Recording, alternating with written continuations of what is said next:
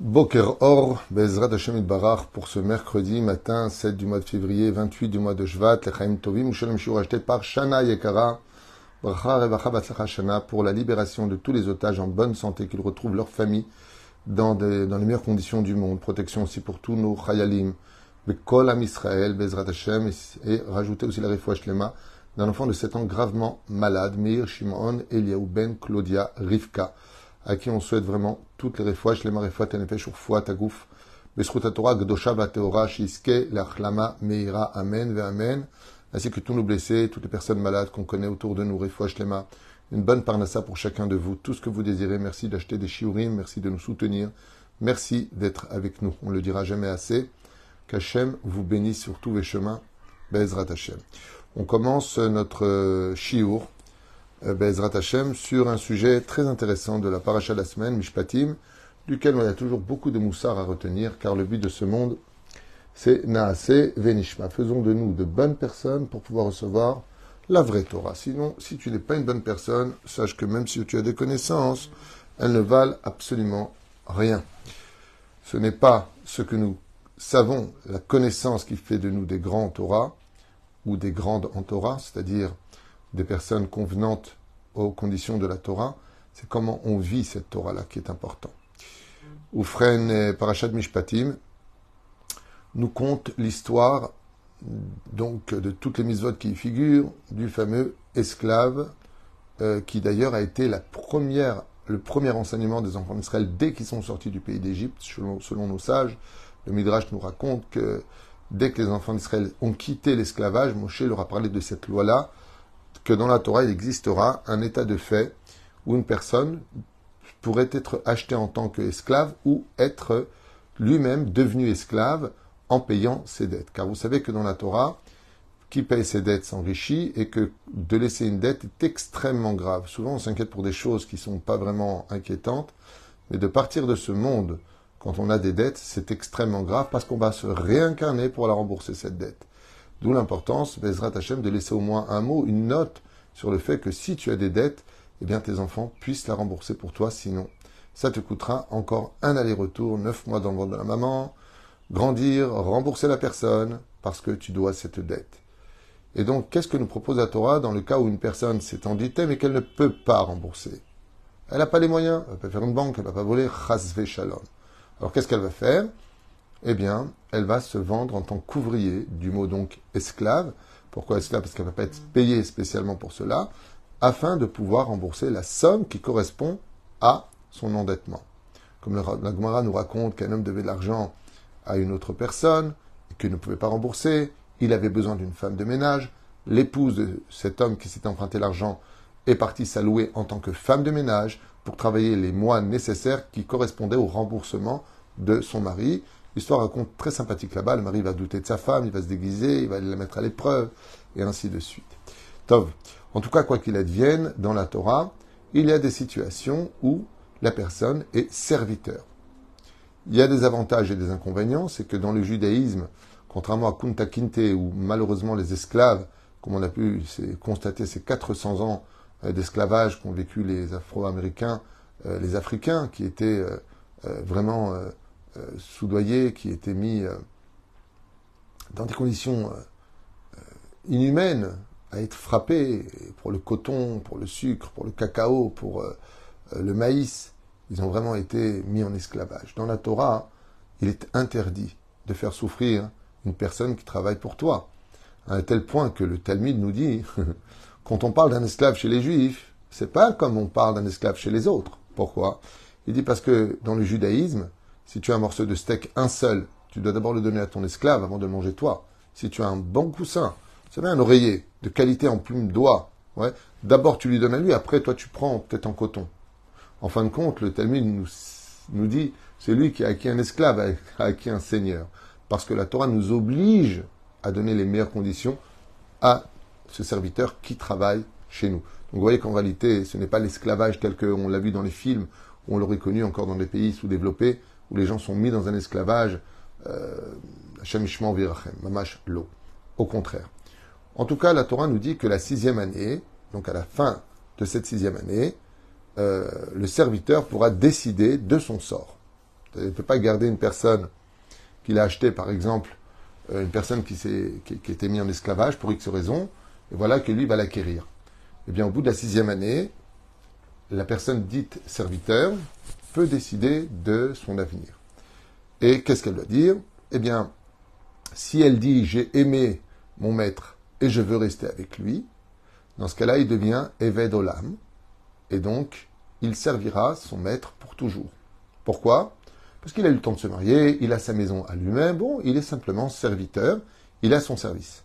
L'inconvénient, c'est que tout comme un enfant, une femme, un enfant irresponsable, c'est un idiot, on appelle ça, quelqu'un qui ne comprend pas la Torah les mitzvot, et le Evet sont quittes, les mitzvot, shazman, grama. Ça veut dire que ce serviteur sera qui de mettre les tuilines, de faire trois prières par jour, de la de, de, la souka et ainsi de suite. Pourquoi? Même s'il est juif. Parce qu'il a déjà un maître. On ne peut pas avoir deux maîtres sur la tête. Donc, tout comme une femme doit être présente pour son mari et ses enfants à les faire grandir dans le chemin de la Torah, donc ça la rend quitte des mitzvot assez shazman, grama des mitzvot provoquées par le temps. Donc toutes les mitzvot provoquées par le temps, les femmes en sont quittes, comme exactement le serviteur. Et ça, c'est le i qui ne va pas.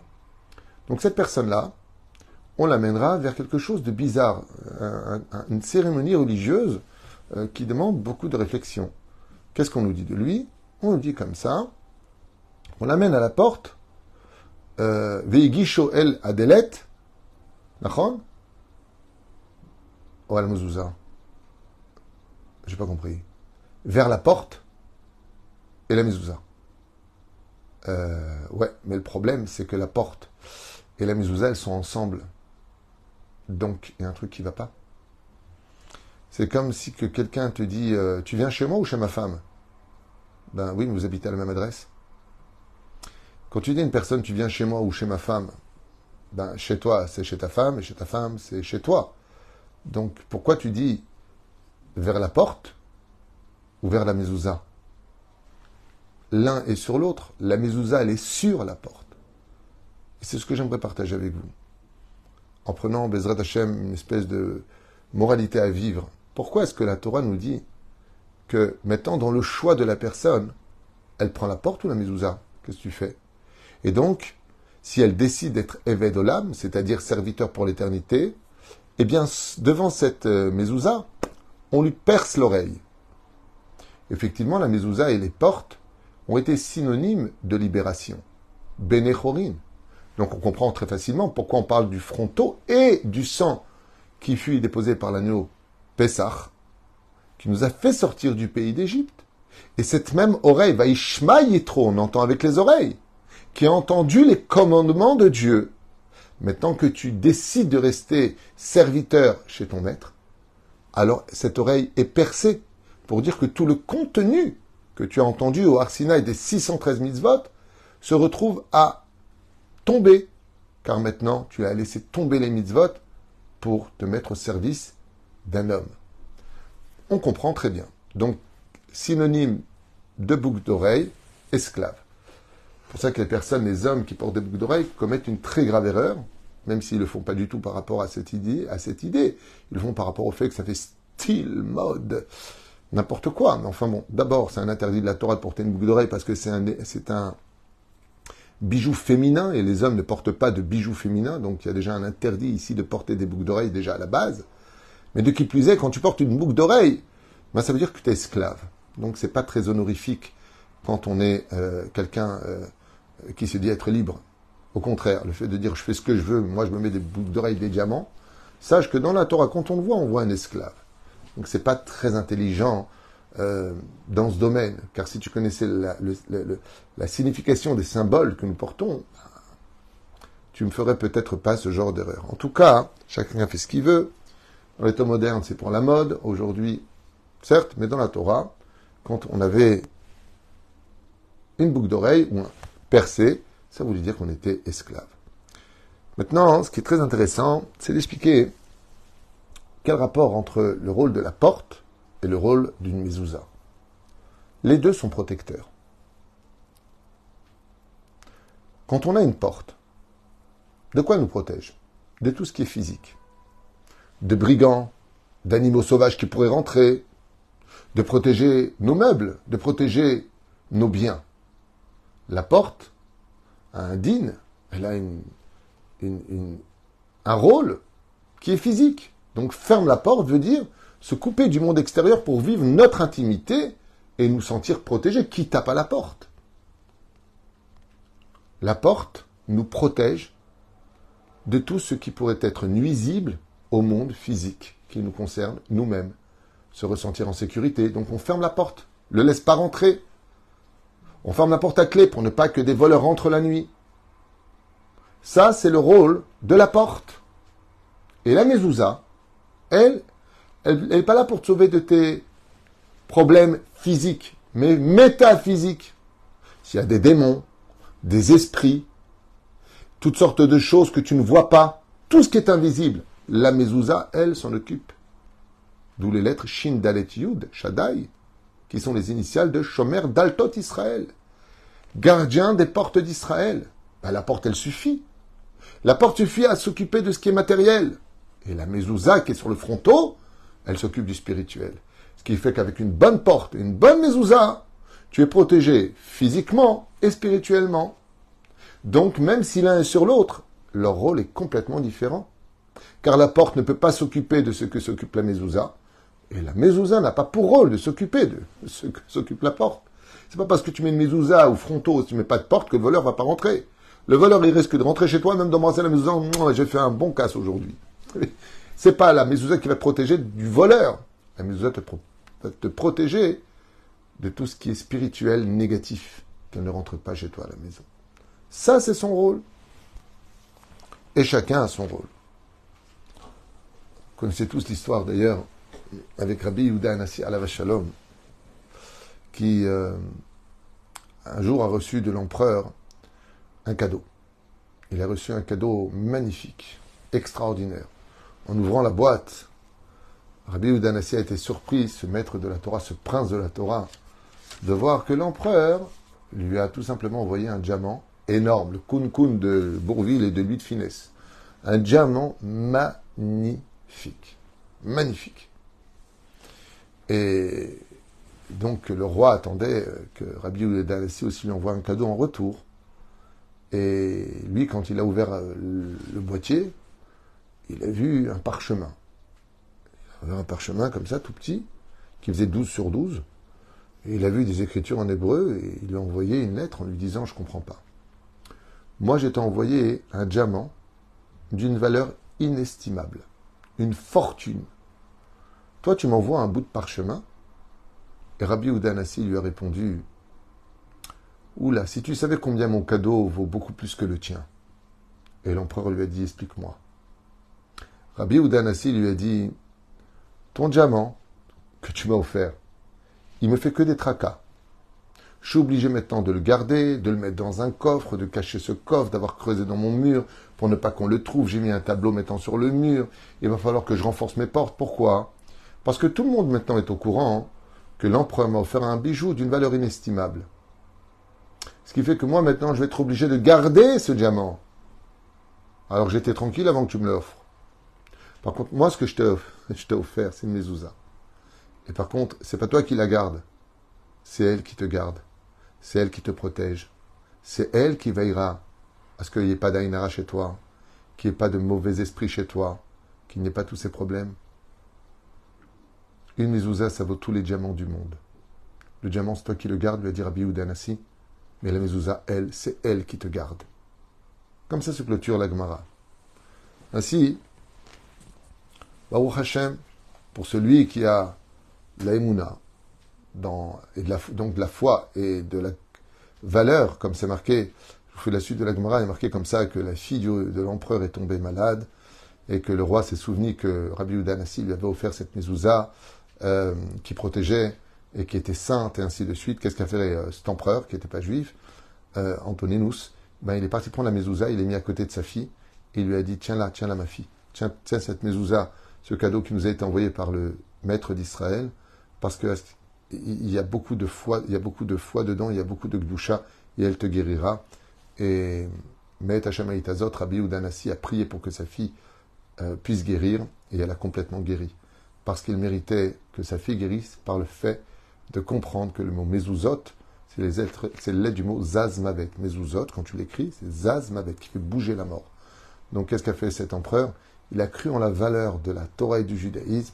Il a mis à côté de sa fille, il lui a dit voilà ma fille, tiens cette mezouza et tu guériras. Comme ça, nous finit, entre guillemets, cette histoire. Ainsi, on proposera, selon la décision, donc on revient maintenant sur le fameux serviteur, sur l'esclave, de prendre sa décision. Ou la porte qui t'assume la sécurité, si tu restes chez moi, lui dit le maître, tu prends la porte ou tu prends la mezouza? Ça veut dire quoi ça? Tu prends la porte et la mezouza, mais deux sont ensemble, vous vous rappelez ce qu'on avait dit? Il dit non. Quand tu proposes la porte, ça veut dire la sécurité physique. Vous vous rappelez? Ça protège. Donc tu gardes la maison dans laquelle je t'ai placé, tu pourras fermer ta porte. Garder ta femme, garder tes enfants, garder tes meubles, c'est physique. Mais si tu décides de sortir Chofshi, Chinam, donc tu sors maintenant, alors c'est la mezouza que tu prends. Et la mezouza, par contre, elle, elle représente le spirituel. En quittant ton maître, maintenant tu peux t'attacher aux 613 mitzvot de la Torah. Tu peux mettre tes filines, tu peux faire le chauffard, tu peux écouter la Torah, tu peux, tu peux, tu peux, tu peux, tu peux. Pourquoi? Parce que tout comme le Eved était quitte des mitzvot, comme les femmes en sont quittes, mais tant que tu quittes ton rôle de serviteur, tu es redevenu un homme libre. Et la mezouza est symbolique de liberté. La mezouza est symbolique de libération. C'est pour cela que le Eved était amené face à cette porte, qui d'un côté lui garantissait de toujours manger, de boire, d'avoir le, confort qui lui était dû juste de servir son maître, et la mezouza, elle, par contre, symbolisait la liberté. Celui qui est à l'extérieur mais qui est attaché au monde spirituel, la Torah et les mitzvot. Et c'est face à cette décision où il y avait la porte devant lui et la mezouza que le serviteur regardait l'un comme l'autre. Qu'est-ce que je prends? La sécurité physique d'une vie à servir mon maître, que j'aime tellement, avec qui je m'entends si merveilleusement, qui est tellement rempli de gratitude, ou est-ce que je prends le fait de quitter mon maître pour devenir un Eved Hachem? Un vrai Eved Hachem qui sera obligé d'accomplir toutes les mitzvot de la Torah. La porte ou la mezouza? Qu'est-ce que je dois prendre? Chers amis, au niveau de l'éducation, il y a exactement la même redondance chez nous. Quand on a une maison, on a une porte physique. On peut voir qui sont les fréquentations de notre enfant, qui il fait rentrer à la maison, quel objet on a fait rentrer à la maison, quelle chose pourrait être nuisible, comme un voleur, un arnaqueur, un cambrioleur. Qu'est-ce qu'on a fait rentrer par la porte de notre maison qui va détruire ou pas l'éducation de nos enfants?